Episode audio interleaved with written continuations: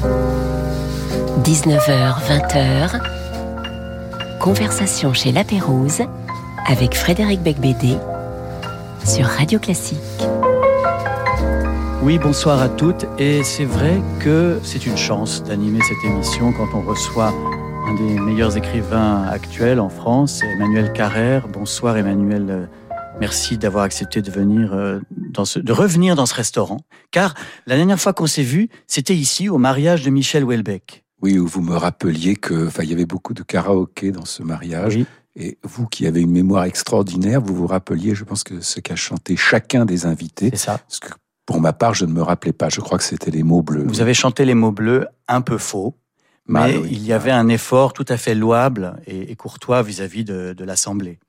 Euh, Emmanuel Carrère, vous êtes ici parce que vous publiez euh, Vers le réel, œuvre choisie, donc un recueil de vos, tous vos premiers romans, chez Gallimard dans la grande collection Quarto, qui est un peu la Pléiade sous couverture souple. Et c'est donc une forme de consécration et de reconnaissance. Et j'imagine que vous êtes fier de cet honneur. Oui, bien sûr. Je, pense que ça m'aurait euh, rassuré cette perspective quand j'étais un très très très jeune homme absolument euh, bourrelé de, de doutes et d'inquiétudes. Et je me serais dit bon, bah peut-être que ça. Mais en même temps, ça suffit. Ça ça rassure pas, non mais c'est tout de même un très bel ouvrage parce que non seulement donc on y trouve la première partie de votre œuvre, la moustache, la classe de neige, l'adversaire, un roman russe, d'autres vies que la mienne, mais aussi beaucoup d'articles moins connus que vos romans et un très beau cahier photo avec toute votre vie que vous commentez. Enfin, beaucoup d'informations sur votre euh, œuvre et votre vie. C'est l'occasion de faire une sorte de bilan, non, sur ce que vous avez cherché à faire pendant toutes ces années. Alors, cette espèce de, cahier photo du, euh, début, euh, ça c'est vraiment une particularité de cette collection. Ça fait quand même une centaine de pages. Et je me suis aperçu, parce qu'évidemment, je, suis allé regarder de façon plus attentive euh, ce qu'avaient fait d'autres auteurs. C'est vraiment, alors il y en a que je trouve plus ou moins réussi, mais c'est toujours intéressant. C'est toujours vraiment intéressant.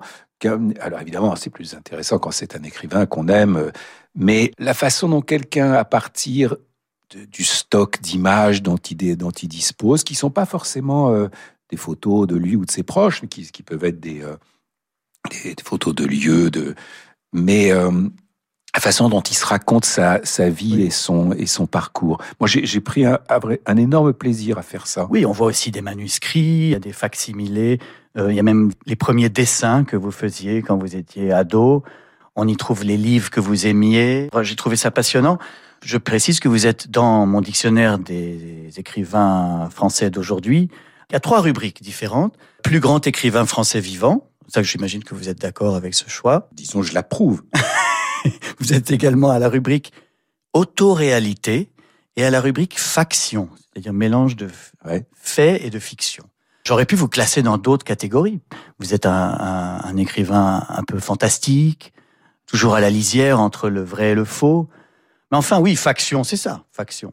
Bah, faction d'un côté et autofiction de l'autre, enfin, ça, ça couvre un peu le champ. Vous, savez, il y a, euh, il y a une blague euh, du genre euh, vraiment blague carambar que je trouve très drôle, qui est Monsieur et Madame Terrieur ont deux fils. Comment les appelle-t-il Alain et Alex. Donc il y a tout un, tout un côté à l'extérieur et un côté à l'intérieur. C'est-à-dire qu'il y a des livres des choses qui sont plutôt du registre de euh, d'un registre introspectif, disons, et d'autres qui sont entièrement tournés vers le vers le dehors. Quelquefois, dans le meilleur, c'est un peu une combinaison des deux que j'essaye de faire. Même votre trajectoire, la trajectoire de vos livres, ça a été plutôt ce qui est dans le titre, c'est-à-dire vers le réel. Vous avez commencé par euh, des fictions, des vrais romans, je veux dire La Moustache, La Classe de Neige, sont euh, complètement imaginatifs. Et puis, euh, et puis vous êtes allé euh, vers euh, vers l'autobiographie, la confession intime, et puis aussi la non-fiction. Euh, c'est un processus qui était euh, naturel, choisi ou qui s'est imposé à vous?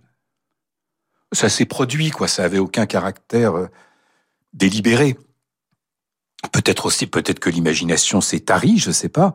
Euh, mais à un moment, j'ai eu l'impression, mais il y a plus de 20 ans, ça fait maintenant quelque chose comme 25 ans, quand, Ouais. quand j'avais écrit un livre d'après un fait divers qui s'appelait qui s'appelait L'adversaire, En l'an 2000. au fond de mettre, d'avoir trouvé une espèce de, terrain, peut-être de terrain vague, dans lequel euh, il me semble que ce que je pouvais avoir comme disposition ou comme, euh, talent ou comme particularité pouvait se donner euh, libre cours. Donc voilà, j'ai jamais.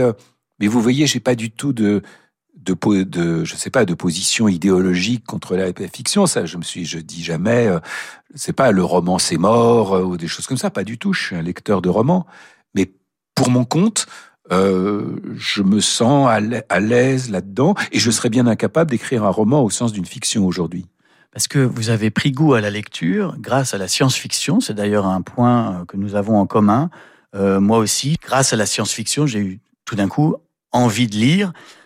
Et ce qui est original et intéressant, c'est vraiment même euh, complètement barré, c'est que vous vous passez au réel avec l'histoire d'un menteur. Jean-Claude Roman, dans L'Adversaire, qui est le type dont la vie était une fiction complète. Et en plus, il s'appelait Roman. C'est drôle, oui, c'est pas, c'est. euh, Vous devriez vous allonger. C'est c'est paradoxal, oui.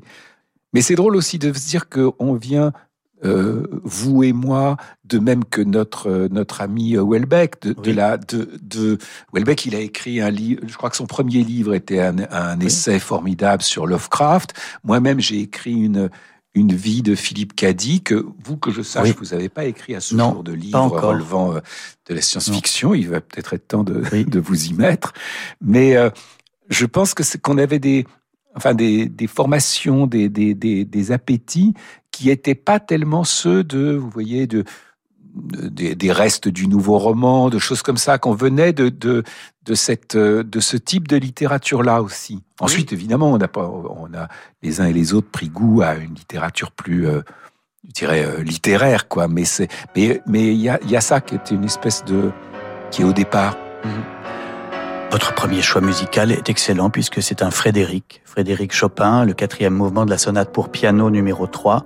Et bien entendu, vous en parlez dans votre dernier livre Yoga, c'est Martha Argerich au piano 1965.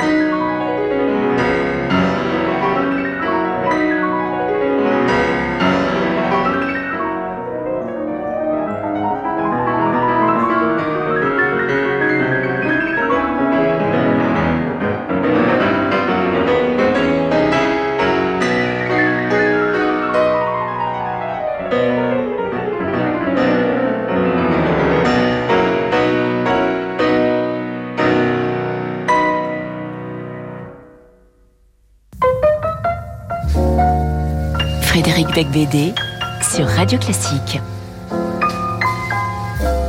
Et nous sommes toujours avec Emmanuel Carrère dans Conversation chez La Pérouse sur Radio Classique pour parler de ce grand recueil de ses œuvres choisies intitulé Vers le réel dans la collection Quarto chez Gallimard.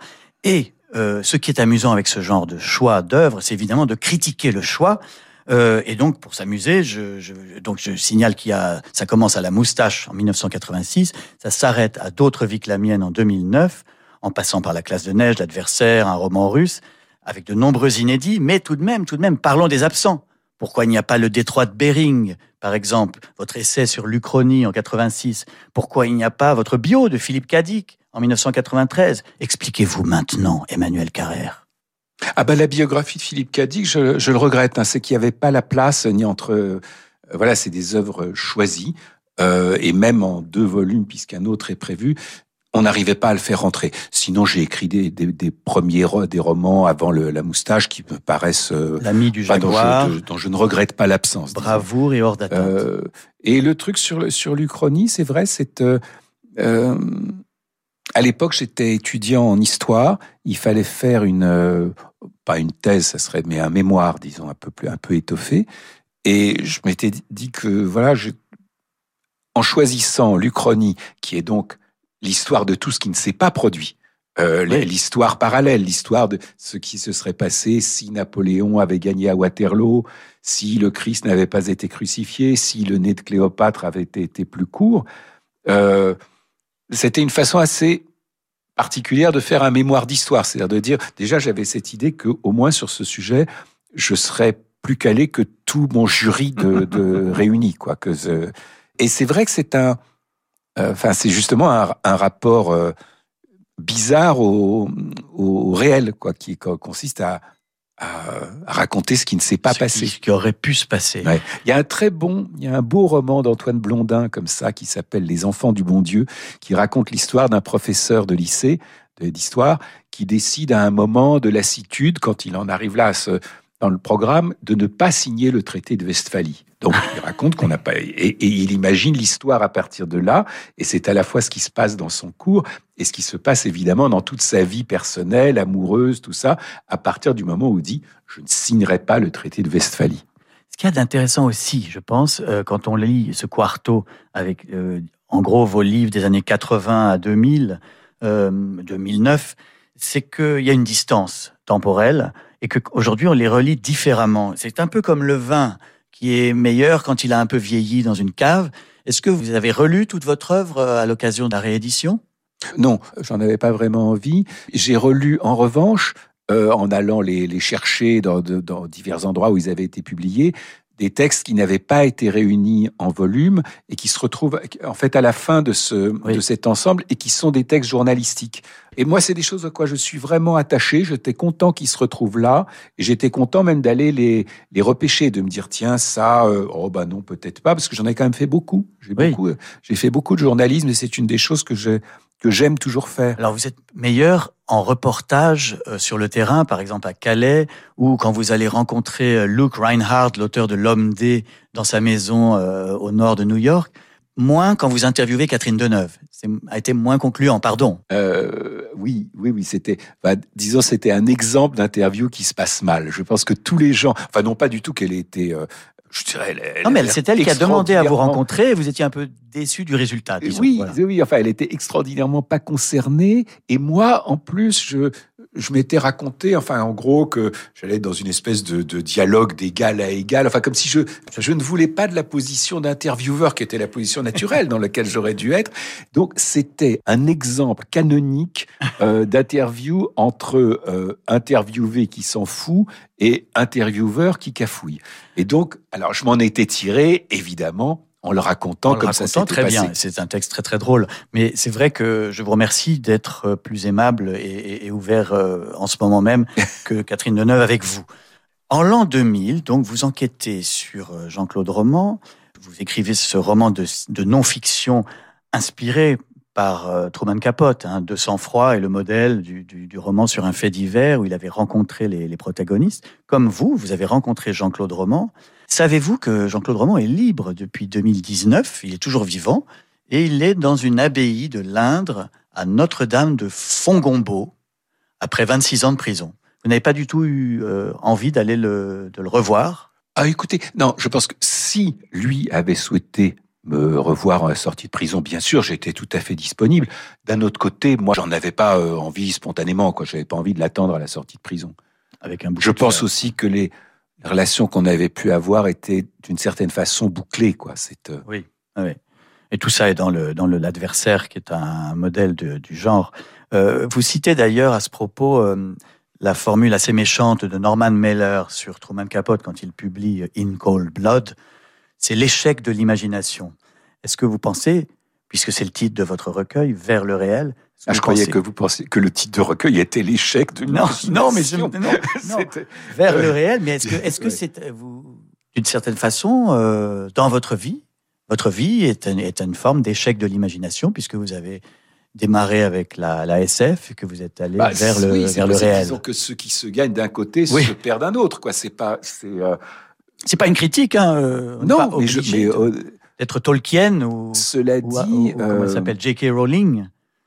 Ce- Cela dit, je pense que, par exemple, dans le cas de Capote, les, les œuvres d'imagination de Capote sont très talentueuses, mais n'arrivent pas au pied de, de, de, de sang-froid. Et je pense qu'il a été très conscient lui-même de ce que dit Meller de lui méchamment. Il le disait lui-même. Il disait qu'au fond, il y, a, il y a un moment, il était vidé. Il savait pas comment arriver à une espèce de second acte de sa vie et de sa carrière. Et c'est là que s'est imposé à lui cette forme qu'il a inventée, au fond, de ce qu'il appelait la, la non-fiction novel. Si on parlait dans des termes de cinéma, ça serait très simple. Il y a d'un côté le cinéma de fiction, euh, avec des acteurs, et l'autre, euh, le cinéma documentaire. Et le critère est très simple, qui distingue les deux. La fiction, c'est là où il y a des acteurs.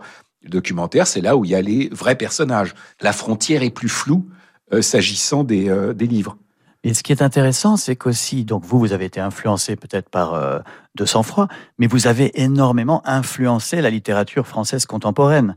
Il y a beaucoup d'auteurs qui se revendiquent de vous. Je pense à Philippe Génada, à Yvan Jablonka quand il fait Laetitia, Régis Geoffrey qui a écrit sur plusieurs faits divers, votre ami Florence Aubenas qui a d'ailleurs vous a donné l'idée de l'adversaire par ses articles Oui. dans l'IB et qui euh, a publié L'inconnu de la Poste sur euh, l'affaire Thomasin.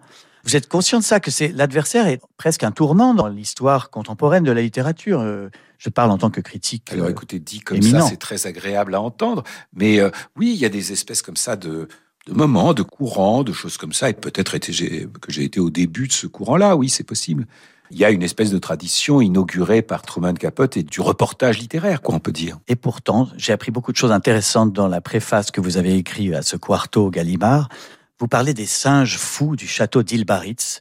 C'est près de chez moi. Je n'avais jamais entendu parler des singes de, du, du baron de l'épée. Je connais très bien le château. J'ai même fait le DJ. Euh, Un soir de 31 décembre, j'ai fait le DJ au château d'Ilbaritz. Je savais que ne vous a raconté cette Ah, on m'a jamais- alors, je savais que- peut-être sympathique de la raconter pour les autres. Mais oui, alors voilà, oui, alors s'il vous plaît. C'est un château euh, qui date, je sais pas, du 19e, qui se trouve euh, sur une colline dominant Île-Baritz, qui est une petite euh, commune aux- à la périphérie de, en lisière de Biarritz. Ce château appartenait à un certain baron de l'épée au début du XXe siècle. Le baron de l'épée était un personnage excentrique qui avait fait, euh, qui avait fait disposer euh, enfin, il supportait pas les odeurs de cuisine, ce qui fait que déjà il y avait des souterrains qui qui euh, reliaient le château à des à des cuisines à je sais pas euh, Sur la 500 plage, mètres, quelque oui, chose oui. comme ça. Et il y avait d'autres souterrains qui conduisaient à une espèce de fortin où demeuraient les singes du baron de l'épée. Et Alors, C'est ça que je ne savais pas. et quand le baron de l'épée est mort, dit la légende, on a oublié de nourrir ces singes qui se sont échappés fous de faim et qui attaquaient les passants. Alors maintenant, si vous voulez, tel qu'on m'a raconté l'histoire quand j'étais Elle est petit, magnifique. ça oui, mais quand même, ça s'était passé au début du 19e siècle et, et on me disait quand même que les singes étaient toujours en vie et menaçaient de me tirer les cheveux. Donc, euh, bon, ça dit quelque chose sur la plausibilité du truc. Euh, c'est presque ce qui a décidé de votre vocation euh, d'écrivain, cette espèce de frontière entre le fantastique et Du goût pour le, du l'histoire. goût pour le fantastique, en tout cas, oui. oui. oui. D'ailleurs, vous dites aussi dans cette préface que vous aimeriez écrire sur l'IA, l'intelligence artificielle. J'ai cette espèce de nostalgie que, je pense honorable, hein, qui est d'essayer d'écrire quelque chose qui attrape des choses de mon temps. Je pense qu'on est en ce moment, bon, c'est un peu une tarte à la crème de dire ça, mais qu'on est quand même dans un moment historique euh, très très euh, très Ah, extrême, quoi, où ça pète de tous côtés. Oui, où et avec beaucoup euh, d'aspects euh, ouais. Disons que oui. Si on a envie de voir euh, quelque part les signes de la fin du monde, on peut y aller. Et moi, je fais pas entre les gens, dis- disons entre les, les deux façons de réagir, l'une qui est de dire bon, à tout moment dans l'histoire, on s'est dit que c'était la fin du monde et finalement tout allait très bien, et se dire là, on est dans un moment particulièrement exceptionnel qui fait que ça va pas continuer à aller très bien. Je fais très clairement partie de la seconde famille. Mhm. Mais ça, par exemple, je pense que c'est un gros, gros truc, quoi, qui est en train de nous arriver Oui. dessus, l'intelligence. Peut-être faudrait demander à ChatGPT d'écrire le roman sur l'intelligence artificielle, ce qui permettrait de, de s'occuper d'autre chose. Ah, Pour le moment, c'est pas bien. Mais vu la vitesse à laquelle ça évolue, il y a quand même tout lieu d'imaginer ça va être bien, quoi, à un moment C'est donné. très effrayant parce que c'est- ça voudrait dire le chômage pour, euh, pour nous deux et, et beaucoup de confrères et consoeurs. Alors, on peut se raconter qu'il y a quelque chose qui serait, vous voyez, la, la merveilleuse singularité de nos âmes et de nos styles et tout, qui sont absolument inaliénables, que rien ne pourra, en gros, qu'on pourra remplacer tout, mais pas le style de Frédéric Becbédé et d'Emmanuel Carrère. Mais Mais peut-être qu'on se fait des c'est- illusions, On n'est pas C'est- complètement convaincu. Votre deuxième choix musical, c'est Jean-Sébastien Bach, la sonate pour violon et piano numéro 4, avec, j'allais dire bien sûr, mais oui, Glenn Gould au piano et Jaime Laredo au violon.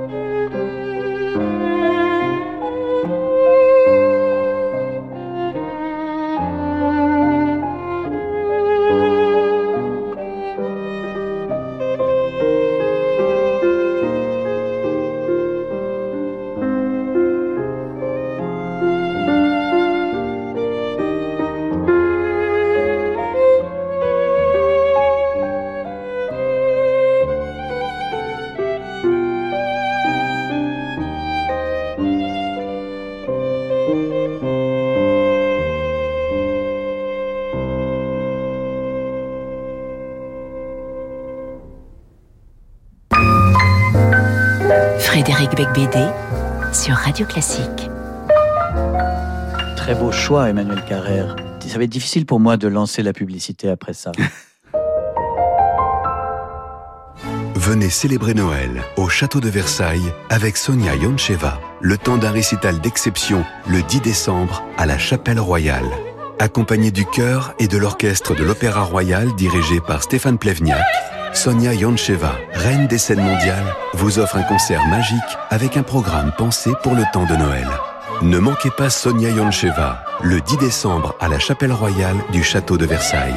Réservation sur châteauversailles-spectacle.fr. En mai prochain, Mezzo vous emmène en croisière sur le Danube. De Bucarest à Munich, Vienne, Budapest ou encore les Portes de Fer, des paysages à couper le souffle, des villes au patrimoine culturel fabuleux et bien sûr la musique, à bord et aussi au Musikverein, un concert symphonique avec le pianiste Jan Liziecki et le jeune chef Tarmo Peltokoski. Embarquez avec Mezzo du 18 au 29 mai prochain. Tout le programme sur mezzo.tv. Peut-on faire confiance aux médias? Quand ces dernières semaines, nous faisons face à la recrudescence de fausses images rendues crédibles par l'intelligence artificielle et autres contenus manipulés. C'est dans ce contexte que les journalistes de la Croix vous proposent une plongée dans la fabrique de l'info. Si les médias représentent le quatrième pouvoir, ils ont aussi un devoir de transparence envers celles et ceux qui leur font confiance. Peut-on faire confiance aux médias? Un dossier La Croix et La Croix l'Hebdo à suivre chaque jour jusqu'au 8 décembre. En vente chez votre marchand de journaux. Le Messie, le chef-d'œuvre universel de Handel, dirigé par John Nelson.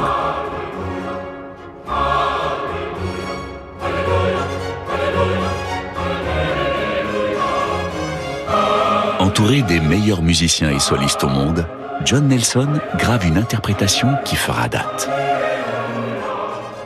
Le Messie de Handel par John Nelson. Un double album Erato, disponible partout. Bonjour à tous, c'est Juan Diego Flores. Retrouvons-nous à la Philharmonie de Paris avec mon ami, le pianiste Vincenzo Scalera, pour un unique récital en France. J'interpréterai mes compositeurs fétiches de Handel la Massenet, Mozart, Rossini, Donizetti ou encore Verdi. Et je viendrai avec ma guitare. Alors je vous attends à la Philharmonie de Paris le 4 décembre à 20h. À bientôt! Jeanne, donatrice du Fonds de dotation du Louvre. Ma passion, c'est l'art et l'histoire. Alors, j'ai eu envie de transmettre mon patrimoine à une cause utile qui me tient à cœur, une institution fiable et solide. J'ai décidé de faire un leg au Fonds de dotation du Louvre pour que les générations futures aient accès à ce musée qui compte tant pour moi. Pour en savoir plus sur les legs au Fonds de dotation du Louvre et les assurances vie, contactez-nous au 01 40 20 84 84 ou écrivez-nous à leg.louvre.fr. Jusqu'à 20h, conversation chez La Pérouse avec Frédéric Becbédé sur Radio Classique. Je suis toujours avec Emmanuel Carrère pour Vers le réel, le recueil de ses œuvres choisies chez Quarto Gallimard. Et l'émission s'intitule Conversation chez La Pérouse, car nous sommes euh, torse nu dans un salon chez La Pérouse. À Paris, euh, nous voterons dans le luxe et le, pas le stupre, non pas le stupre, car nous buvons tous les deux de l'eau minérale. Aller vers le réel, ça a posé pas mal de problèmes. Est-ce que ça vous est arrivé de regretter ce choix? Parce que c'est difficile l'écriture autobiographique. Euh, je prends des exemples. Angot a eu un procès, Camille Laurence aussi, euh, Régis Geoffrey aussi. Il y a des menaces, il y a des fâcheries. Vous avez eu votre lot de difficultés euh, suite à ce choix de, de, choisir une écriture à la première personne du singulier? Oui, j'en ai eu euh, deux principales, euh, sur lesquelles je vais, je vais pas m'étendre. Mais euh, moi, je peux m'étendre. C'est avec votre mère, oui, au moment d'un roman et russe, avec et l'autre, ex-femme. votre ex-femme. Alors, cela dit, j'ai tendance à faire des livres qui sont des espèces d'objets où il y a d'un côté ce moi qui peut être plus ou moins envahissant, et puis un objet qui n'est pas moi, si vous voulez, qui peut être Le ce, tsunami ce Jean- au Sri ce Lanka, Jean-Claude Roman de l'histoire de, oui, oui. de l'adversaire. Ça peut être le, je ne sais pas, ce, grand-père. Oui, Limonov, plus, Oui. ou les, premiers chrétiens dans le royaume. Et donc, j'essaye de trouver une espèce de, Oui, de mélange. C'est ce qui rend d'ailleurs la lecture de vos livres consiste assez. aussi à trouver, Oui. moi, une place juste par rapport au, au sujet que je me Oui. suis donné. Alors, c'est, ça permet se au fait par lecteur aussi de s'identifier. oui, mais euh, ça se fait par beaucoup de tâtonnements. Mais il y a aussi que comment dire, le, le curseur est placé à des endroits différents, si vous voulez. Je ne sais pas, euh, un livre comme, euh, je sais pas, le, Royaume sur les premiers chrétiens. Bon, il n'est pas dans ce livre, il sera dans un autre volume, mais je peux quand même en parler. Il doit y avoir au moins 80% de premiers chrétiens sur 20% de moi. Donc, si vous voulez, si vous le considérez euh, comme un livre sur les premiers chrétiens, vous pouvez considérer ma présence comme un peu envahissante, mais si vous pouvez le considérer comme un livre autobiographique, il est extraordinairement discret et modeste quand même. non, non, mais c'était pas un reproche du tout. Bah écoutez, euh, Romain Gary voudrait vous poser une question, ça va compléter la conversation. Ah, quelle bonne idée. Pour rien au monde, je ne recommencerai ni ma vie, ni celle d'un autre, ni rien. Je ne veux absolument rien recommencer. Alors ça, c'est une question. Si vous pouviez revivre votre vie, est-ce que vous changeriez tout? Ou est-ce que vous referiez la même chose? Lui, il ne voudrait jamais lui, il est très clair là-dessus. C'est drôle. Il y a eu quand même des moments, des moments. Non, c'est drôle. J'y ai jamais pensé. Ce qui veut dire aussi, oui. Vous avez beaucoup mais, souffert euh, dans votre vie.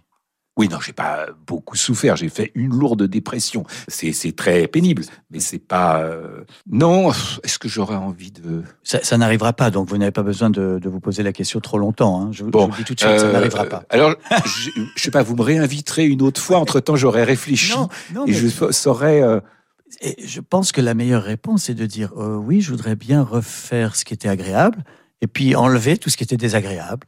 Oui, mais je suis pas d'accord avec cette réponse ah. parce que je pense qu'on est aussi euh, non que ce qui est désagréable, c'est important aussi. Vous euh, pensez que cette euh, dépression qui vous a valu d'être hospitalisé à Sainte-Anne, c'est quelque chose qui a été nécessaire à votre meilleure forme aujourd'hui? C'est certainement aléatoire, ça aurait pu ne pas se passer, mais ça va peut-être avec une certaine inappétence à l'égard de la fiction. J'ai toujours une préférence pour ce qui est sur ce qui n'est pas ce qui est un peu paradoxal, puisque justement j'ai fait un, ce livre euh, dont on parlait là sur l'Uchronie, c'est-à-dire précisément sur l'histoire qui n'est pas. Si vous voulez, euh, je sais pas, ma, ma femme, elle dit un truc, elle est toujours très surprise parce que je dis bon bah s'il fait beau, je suis content. Euh, s'il pleut, je suis content aussi. Ah et je suis, je suis même un peu content d'être malade, quoi. Quand je, quand je suis pas gravement malade, hein, je veux dire, c'est juste avoir la, la fièvre et être au lit. Je trouve ça très.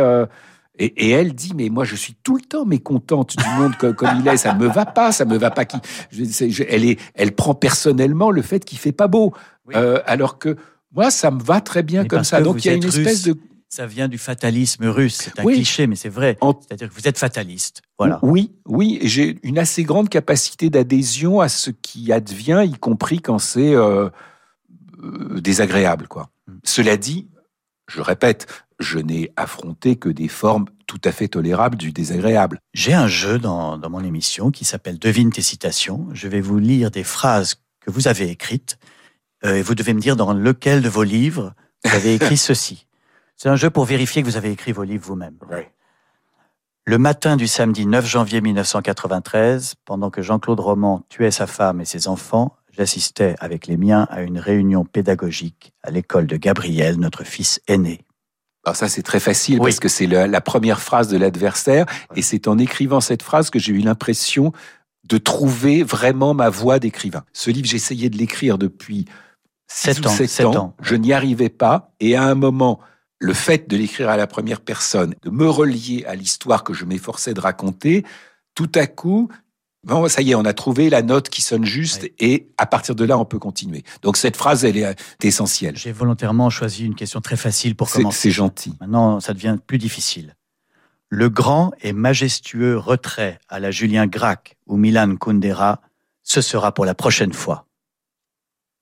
Alors celle-là, je me rappelle aussi parce qu'elle est récente. Elle n'est pas dans un livre, elle est dans, justement dans cette espèce de cahier euh, de photos où je dis que euh, Dans le quarto 2023. Oui, de cahier de, de quarto. C'est vrai que j'ai cette espèce. Je pense que tous les écrivains, à un moment, ont cette espèce de tentation euh, orgueilleuse de dire euh, je vais plus faire de promotion, je vais euh, rester, je vais plus parler à personne, je vais Merci d'avoir de ne pas l'avoir fait. C'est, oui, oui, oui. Et là, en fait, c'était pour dire très gentiment et très affectueusement au, au directeur commercial de la maison d'édition POL, Jean-Paul Hirsch, que pour moi, un des plaisirs d'écrire un livre, c'est de faire la promotion avec lui et qu'on se balade dans des, villes de province, à dîner dans des brasseries euh, après une signature dans une librairie, et que c'est une des choses qui me retiennent de, euh, de cette espèce de grand avec le fait de venir chez vous. Ah oui, Frédéric. Non, mais c'est creusons un peu cette question parce que c'est une vraie contradiction euh, chez tout écrivain.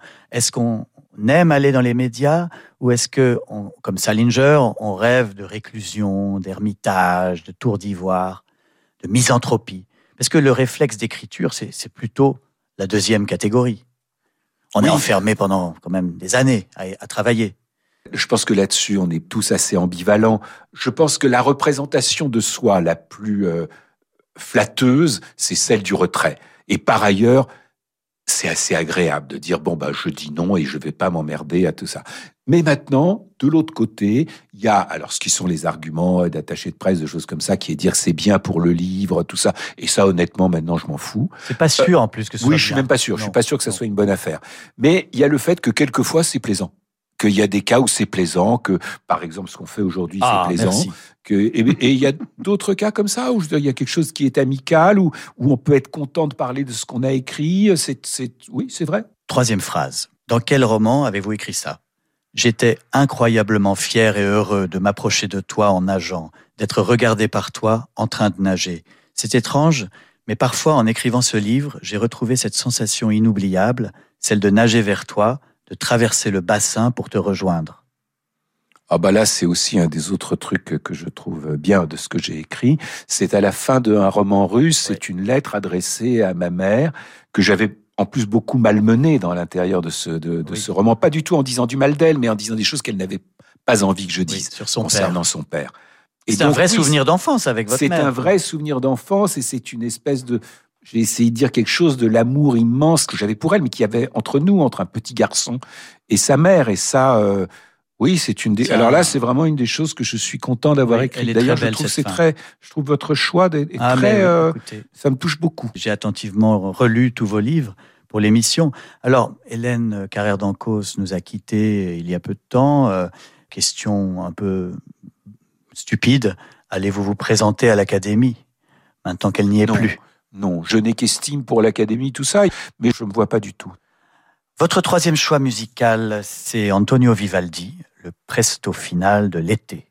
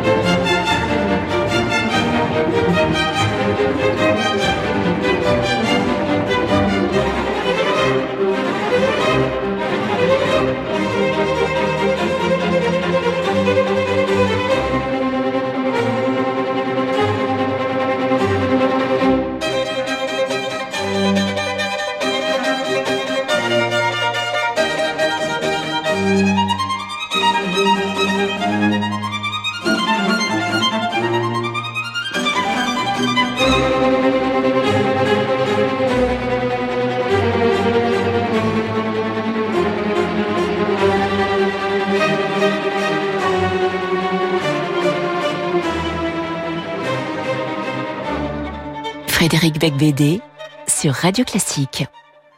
C'était bien sûr un extrait des quatre saisons d'Antonio Vivaldi avec Guidon Kremer au violon, accompagné par le London Symphony Orchestra dirigé par Claudio Abbado en 1980. Et euh, Emmanuel Carrère, c'est un choix courageux parce que souvent on n'ose pas choisir par snobisme, on n'ose pas choisir les quatre saisons de Vivaldi. Et c'est extrêmement et, et, du coup, on ne les écoute plus. Hmm. Alors que c'est quand même un truc merveilleux. Enfin, cette, et là, particulièrement l'été. Oui, l'été. Et en plus, cette interprétation a, quelque chose de particulièrement énergique. C'est ça que j'aime beaucoup. Oui, Euh, En fait, il n'y a pas très longtemps, j'ai réécouté les quatre saisons, je me suis dit, mais qu'est-ce que c'est bien Bien sûr, tout Vivaldi. Comme les concertos brandebourgeois, enfin des choses comme Oui, ça. oui, oui, C'est, oui, euh, c'est vrai. On continue, devine tes citations. Attention, je vous lis Ouais. une phrase, vous devez deviner dans quel livre. Taper de la mette n'a rien à voir avec prendre de la coke, c'est beaucoup plus fort. Mon nez brûle, et même pas trois secondes après, je ne sens plus mon visage. Alors, ça n'est pas moi, ça. Ah, oh, je me suis trompé Ah oui, c'est Jean Carrère, pardon, c'est votre fils. D'en perdre, chez Alia, euh, publié cette année. Que- Alors, c'est une vraie dynastie, que euh, les vous Carrère. avez, euh, euh, Oui. livre sur lequel vous avez écrit une chronique Tout à fait. très, euh, Bien sûr. très Très élogieuse, élogieuse, qui, je crois, a très beaucoup élogieuse. touché son, Il a quelque de chose. ce livre, mon Écoutez, fils. c'est une dynastie d'écrivains. Il y avait Hélène Carrère d'Encausse, votre mère, vous, mais puis maintenant il y a Jean-Baptiste, votre fils, qui signe uniquement Jean Carrère. Est-ce que, honnêtement, en tant que père, ça vous rend fier ou ça vous angoisse qui se lance dans ce métier-là? Oh bah les deux.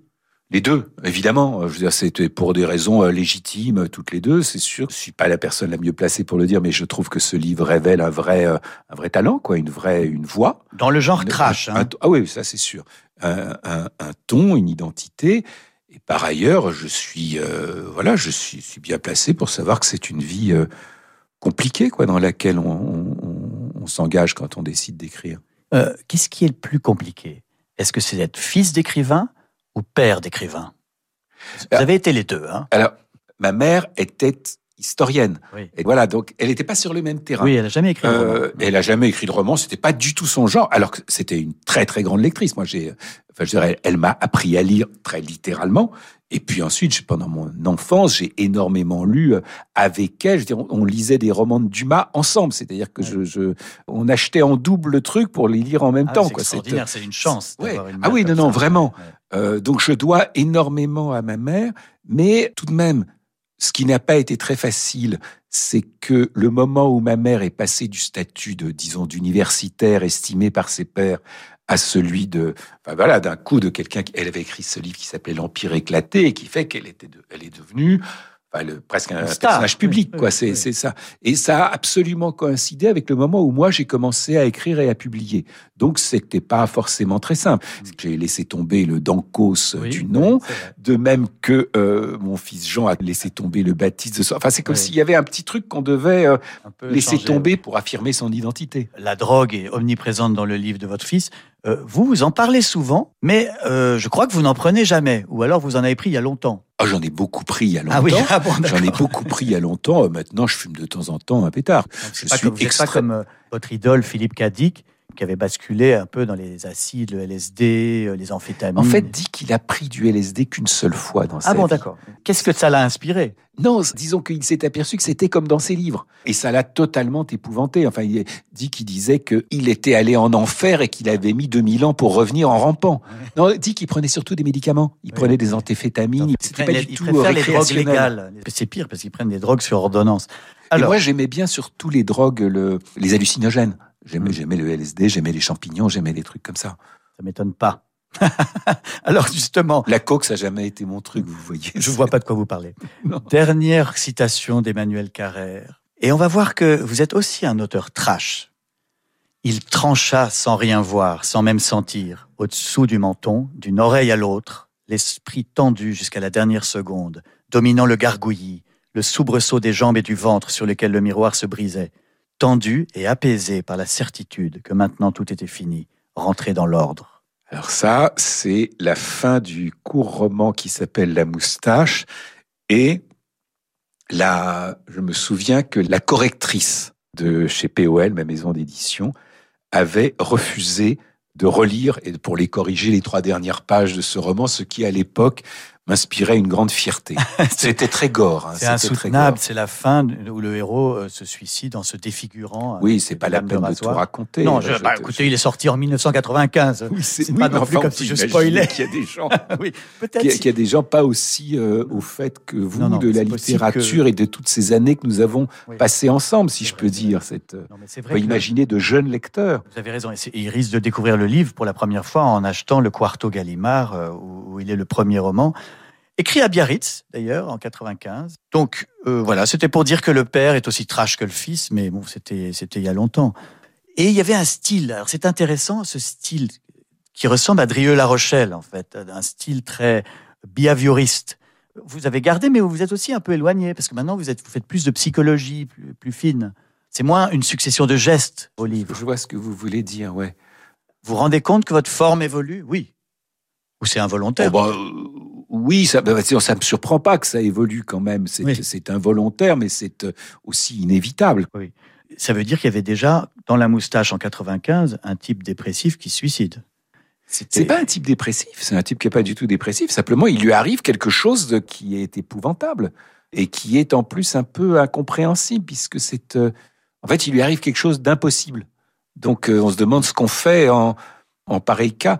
J'ai adapté ce livre comme réalisateur au oui. cinéma et je bénéficiais, alors que comme un, un réalisateur débutant comme je l'étais, euh, au fond, il a toujours l'impression que qu'il est entouré de gens qui en savent plus que lui, quoi. Mais là, tout le monde, toute l'équipe, les acteurs, Vincent Lindon et Emmanuel DeVos, ils passaient leur temps à me dire bon, mais l'explication de l'histoire, tu, tu la connais quand même. Tu, nous la- tu tu- tu- tu nous, tu- tu- arrête de nous la cacher. Et donc, je jouissais. Je, je n'avais aucune explication puisque le moteur même de cette histoire, c'était une espèce pas, de, principe d'incertitude. Mais je- plus je leur répétais ça, plus ils disaient non, arrête, tu charries, tu peux. te- non, quand même, dis-nous la vérité. Enfin, il avait une moustache ou il n'avait pas de moustache? Et ça m'a valu d'être. Respecté. Oui, enfin, Oui. on se disait, vous savez, c'est ce qu'on appelle en psychanalyse, le psychanalyse, c'est le sujet supposé savoir. C'est-à-dire, on se disait que je savais quelque chose que personne d'autre ne savait. De toute façon, tous les réalisateurs de cinéma font semblant de savoir pour, Oui. a- pour a- pour avoir euh, le pouvoir. Oui, ça c'est vrai. Euh, mais vous avez été critique de cinéma avant de devenir réalisateur. Vous étiez, Longtemps euh, Oui, longtemps critique de cinéma, positif. Et aussi chroniqueur judiciaire, ben, récemment encore avec V13, votre livre sur le, le procès des attentats de- du Bataclan et des terrasses. Mais euh, question, vous, vous avez préféré quoi? Être critique de cinéma ou chroniqueur judiciaire?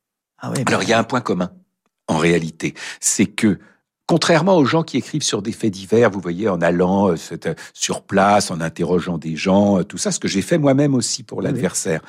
Mais un chroniqueur judiciaire, il se trouve dans la salle, sur les bancs de la presse, il raconte. il ne voit tous les chroniqueurs judiciaires voient la même chose, comme des critiques voient le même film. Donc là, c'est une profession dans laquelle la différence se fait sur la sensibilité, on peut même dire le talent. Quoi. C'est, c'est, euh, c'est ce qui fait que c'est une profession journalistique très littéraire et qu'il y a beaucoup de gens comme Pascal Robert Diard du Oui. Monde ou Stéphane Durand Soufflant du Figaro. C'est vraiment des, c'est des, très grands- c'est des gens qui ont un Oui. talent littéraire Prosateur, oui. et, c'est de, vrai, et oui, voilà, et, un talent de, un regard, une chose comme ça. Donc, euh, bon, ça serait un peu léger de dire ça comme ça, mais il y a, il y a un trait commun. J'ai j'ai un souvenir d'une plaisanterie entre nous dans un avion. Une fois, on prenait l'avion ensemble pour aller je ne sais où. Et euh, je vous dis que, que vous portez malheur, puisque quand vous êtes allé à côté le Niche en Russie, il y a une euh, femme qui a été assassinée. Euh, quand euh, vous êtes allé au Sri Lanka en 2004, il y a eu un tsunami. Et donc, vous- vous- voilà, c'est un chat noir en fait. Et, et, et c'est plus le cas, puisque maintenant vous allez après les catastrophes. Par exemple, écrire sur le Bataclan, ou en ce moment, vous allez beaucoup en Ukraine. Mais le hasard a fait que je me trouvais à Moscou le 24 février 2022. Oui. Pur hasard. Non, c'est peut-être pas un hasard. Peut-être que vous avez dîné avec Vladimir Poutine et que vous lui avez suggéré l'idée d'attaquer l'Ukraine. Comment vous le savez? Non, bien sûr que non, bien sûr que non. Alors, votre dernier choix musical est magnifique. C'est Keith Jarrett. La première partie de sa série de concerts au Japon, qui est moins connue que le concert de Cologne, The Sun Bear à Kyoto, 1976. Thank you.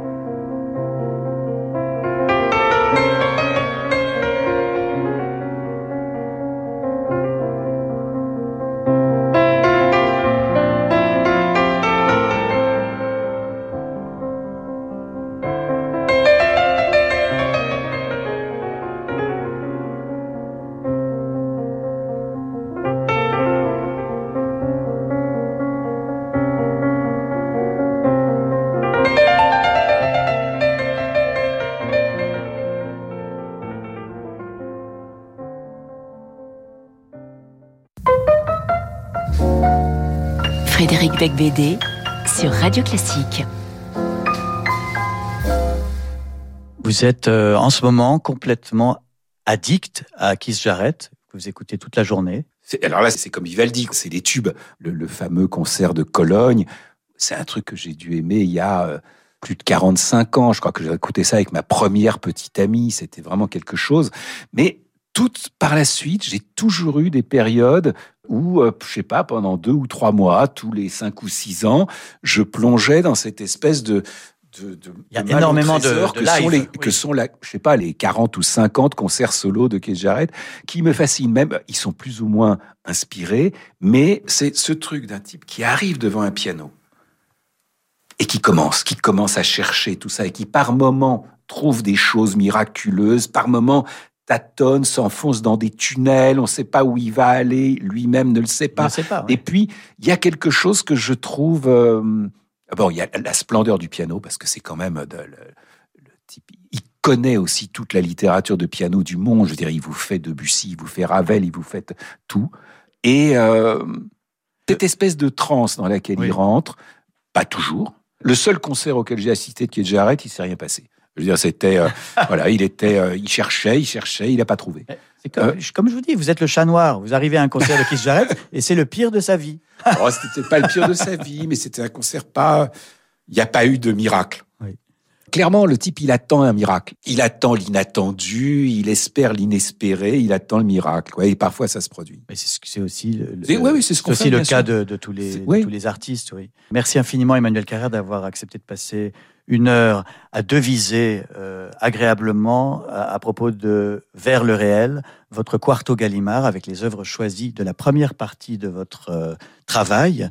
Je précise qu'il y aura un tome 2 dans un ou deux ans, deux, ans, où il y aura à partir de Limonov également le diptyque, parce que je considère que c'est un diptyque le royaume et yoga, mhm. c'est-à-dire votre euh, quête de spiritualité chez le christianisme et aussi dans le bouddhisme. Et puis sans doute il y aura V13 euh, votre reportage. Ça dépend de la place. Euh, ça dépend de la place. on verra bien. On verra. En tout cas, merci infiniment et euh, merci beaucoup. Merci de votre invitation. C'était c'était un plaisir. Pour conclure, je, je, je, lis une dernière citation de vous que j'aime beaucoup. Le monde, selon Lubitsch, était un grand hôtel, un fumoir de paquebot, un salon élégant, un peu comme ici. On y circulait en smoking, en robe longue, et les maîtres d'hôtel ne s'étonnaient pas qu'on commande pour cocktail la lune dans une coupe de champagne. C'est pour vous ça. Merci infiniment, c'est très gentil. Euh, je remercie également notre équipe, Philippe Gau, le producteur, Diane Chambriard à la réalisation et Jérémy Bigori pour la programmation.